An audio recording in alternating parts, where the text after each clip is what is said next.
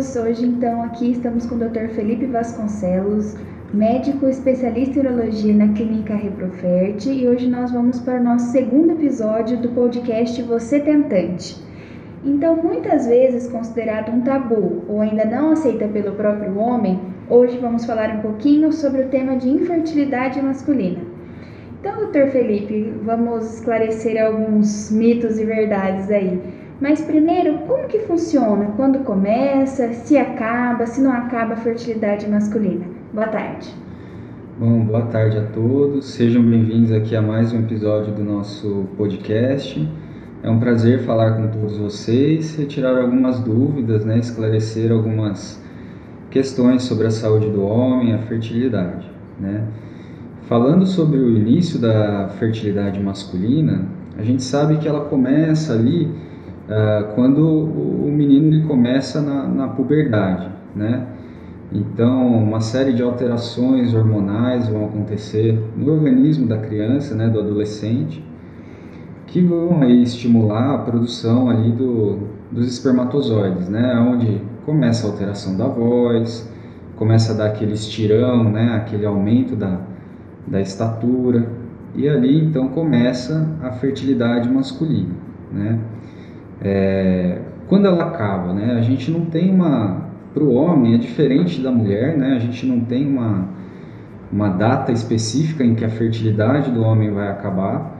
A gente sabe que a, quanto maior a idade, né, a, a qualidade do sêmen vai se alterando. Então, passou ali dos 40, 50 anos, isso é discutível ainda na literatura, mas após essa idade a gente já percebe que começa a ter um, um decréscimo da qualidade seminal. Né? Então, algumas doenças, algumas, é, alguma, o, o, acometimento do, do embrião, do filho ali, né, pode, algumas doenças são mais frequentes após essa idade, por exemplo, autismo, né, entre outros. Mas basicamente seria isso, começa na puberdade e a data final aí a gente não tem. Né?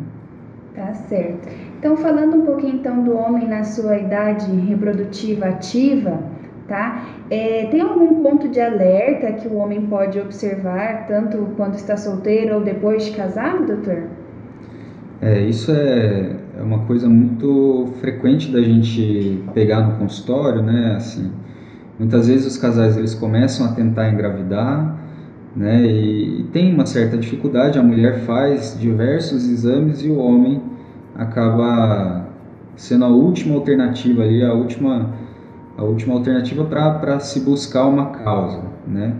A causa em termos de, de fertilidade masculina, existem diversas né, que podem alterar a fertilidade masculina e às vezes não tem muito sintoma.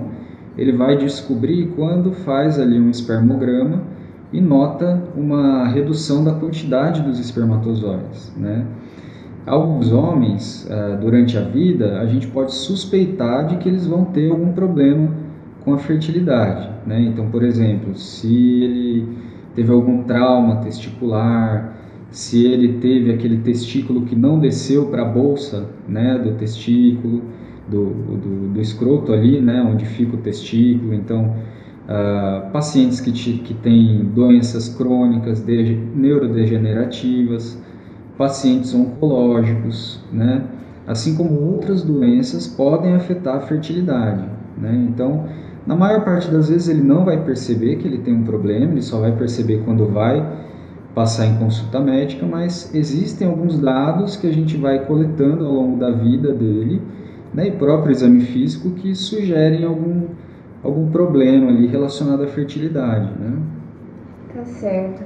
Doutor, e a gente sabe que o estilo de vida, né, alimentação, exercício físico influencia o nosso corpo como um todo. Afeta também a fertilidade do homem? Sem dúvida nenhuma. Né? Cada dia mais é, é frequente é, em estudos que a gente pega para se atualizar a respeito da, do papel né, da alimentação, das condições ambientais no desenvolvimento dos espermatozoides. Né? A gente nota que com a industrialização, com a vida que a gente leva, né, com excesso de, de trabalho, de estresse, a redução de alimentos saudáveis, né, o consumo assim excessivo de fast food, Então a gente nota que ao longo do tempo a nossa população se tornou mais estressada, mais ansiosa, se alimenta mal, uma população mais obesa, e isso tudo a gente nota que tem interferência no, no, no padrão seminal, né, na qualidade seminal. Então, sem dúvida nenhuma, isso, isso passa também por um, por um processo de conscientização geral, né, que a gente tem que ter na nossa, tem que discutir isso, né, desde criança. Né, a taxa de obesidade infantil, por exemplo, nunca foi tão grande. Né? Então, isso começa desde criança, são hábitos que ela leva desde criança até a idade adulta e que isso pode repercutir na qualidade seminal. Né? Então, uh, praticar exercícios físicos, ter uma alimentação saudável, isso garante não só uma boa fertilidade, mas uma saúde de uma maneira geral.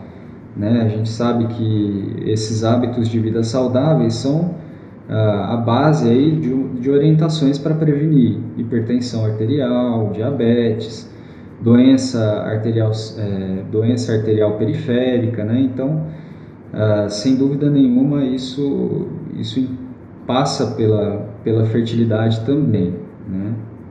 Tá certo. Doutor, falando um pouquinho de mitos e verdades aí, é, Existem medicamentos que podem influenciar ou interferir na fertilidade masculina? Sim, sem, sem dúvida nenhuma, né?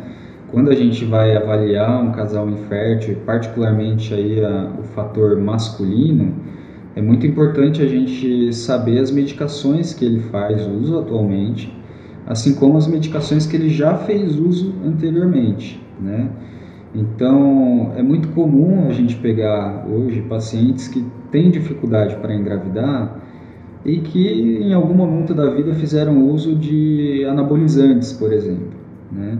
Os anabolizantes hoje em dia, com a, com a busca aí pela beleza né, e a busca rápida de um corpo saudável, né, em via, em, em tese saudável, né, acaba fazendo com que alguns homens optem por, por, por fazer uso de substâncias anabolizantes. Né? A gente sabe que os anabolizantes, ah, quando usados né, de maneira incorreta e sem o acompanhamento médico, eles podem suprimir, eles podem fazer com que o testículo pare de produzir a testosterona, e a testosterona é o hormônio que ajuda na produção dos espermatozoides. Então, essa, essa parada da produção dos espermatozoides, ela pode ser uma parada transitória, mas ela pode também se transformar em um dano permanente ao testículo. Então, é muito importante alertar todos os homens sobre o uso de anabolizantes, sem a recomendação médica ou sem o acompanhamento médico, né? Ah, assim como outras, outras medicações também. Né? Muitas vezes esses suplementos polivitamínicos que são prescritos em academias, uh, em algum momento eles, eles, eles podem ter, conter ali substâncias anabolizantes e o paciente às vezes nem sabe que fez uso. Né? Então é bom você procurar uma orientação médica, orientação de um nutricionista, né? É de um educador físico para se certificar daquilo que você está consumindo, né? Se aquilo ali é realmente alguma coisa que vai trazer um ganho ou se aquilo ali vai, vai te prejudicar mais para frente, né? Uh, além disso, além desses uh, medicamentos, né, dos, dos, anabolizantes, alguns medicamentos mesmo para algumas doenças, né? Então, pacientes que fizeram tratamentos oncológicos, né? Uh, são pacientes que muitas vezes acabam passando por, pela quimioterapia. Né? E a quimioterapia, uh, alguns tipos de quimioterapia podem uh, comprometer o funcionamento do testículo e comprometer a produção dos espermatozoides.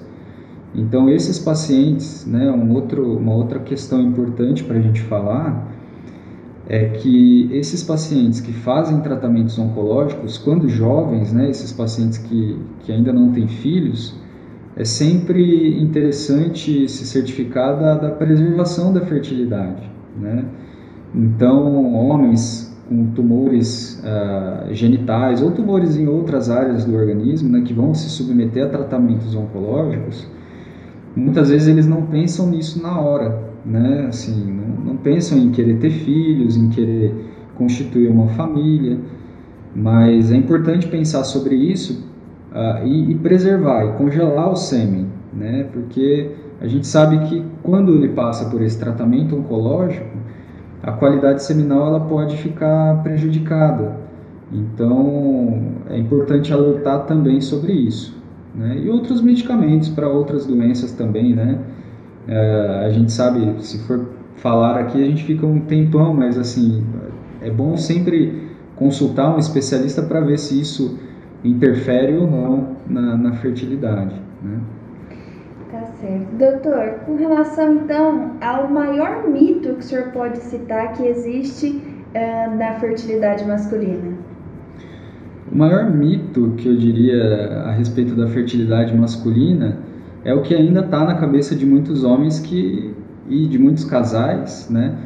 De que o homem não tem participação na, na, na fertilidade do casal. Né? A gente sabe que hoje os homens eles contribuem né, nos casais inférteis com metade das causas. Né? Então, não tem motivo para o homem não ser avaliado. Né? É um, é um, a gente sabe que tem um certo tabu, um certo preconceito, a vergonha né, de deixar a cargo da mulher, tudo isso.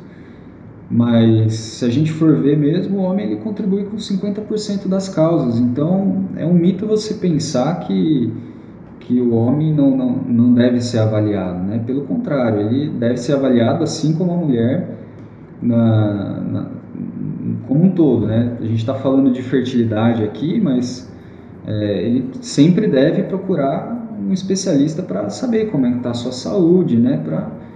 para ver como está de um modo geral. E doutor, uma verdade que a maioria desconhece sobre a fertilidade masculina?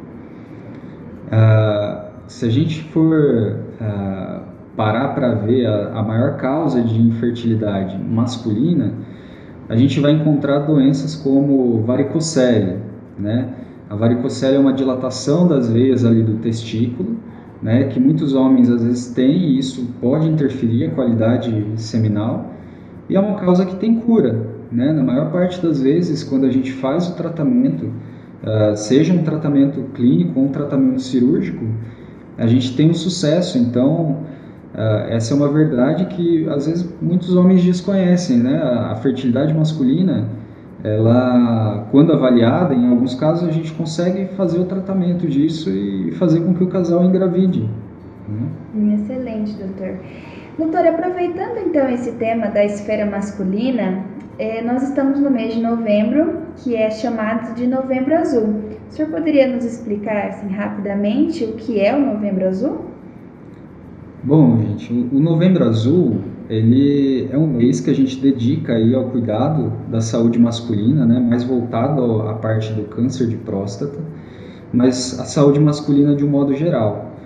É um movimento que começou lá no começo dos anos 2000 na Austrália e quando alguns homens ali em um pub eles decidiram fazer um, um deixar o bigode crescer, né, para simbolizar ali a saúde masculina e alertar sobre a saúde masculina. Né? Eles têm até uma, uma, uma ONG lá, como se fosse uma ONG na, na Austrália, que faz diversas campanhas o ano inteiro, uh, no mundo inteiro. Estão presentes em mais de 20 países, já fizeram mais de 1.200 ações voltadas à saúde masculina é, para conscientizar o homem né, a respeito da importância de se cuidar. É, por muitos anos o homem ele foi deixado de lado, né? Uh, a sociedade não, não, não, fala sobre isso, não, não diz que o homem deve se tratar, e ele foi aceitando isso ao longo do tempo. Né? Então, o homem serve para trabalhar, para gerar renda para a família, e, e, hoje a gente sabe que não, que o homem ele tem que se cuidar, ele tem participação na criação dos filhos, participação na, no relacionamento interpessoal é, com os filhos, com a esposa. Então, a função do Novembro Azul, muito mais de alertar sobre o câncer de próstata, é alertar sobre a saúde do homem, de uma maneira geral. Né? Então, nesse mês de novembro, no dia 17, a gente uh, comemora o, o, o, Dia de Combate Mundial ao Câncer de Próstata. Então, a gente reforça né, homens acima de 50 anos que não tenham uh, parentes próximos com a doença, E homens acima de 45 anos que tenham parentes próximos com a doença, né, no caso câncer de próstata, devem procurar auxílio de um urologista para fazer a avaliação né, preventiva, não só da próstata, mas da saúde como um todo.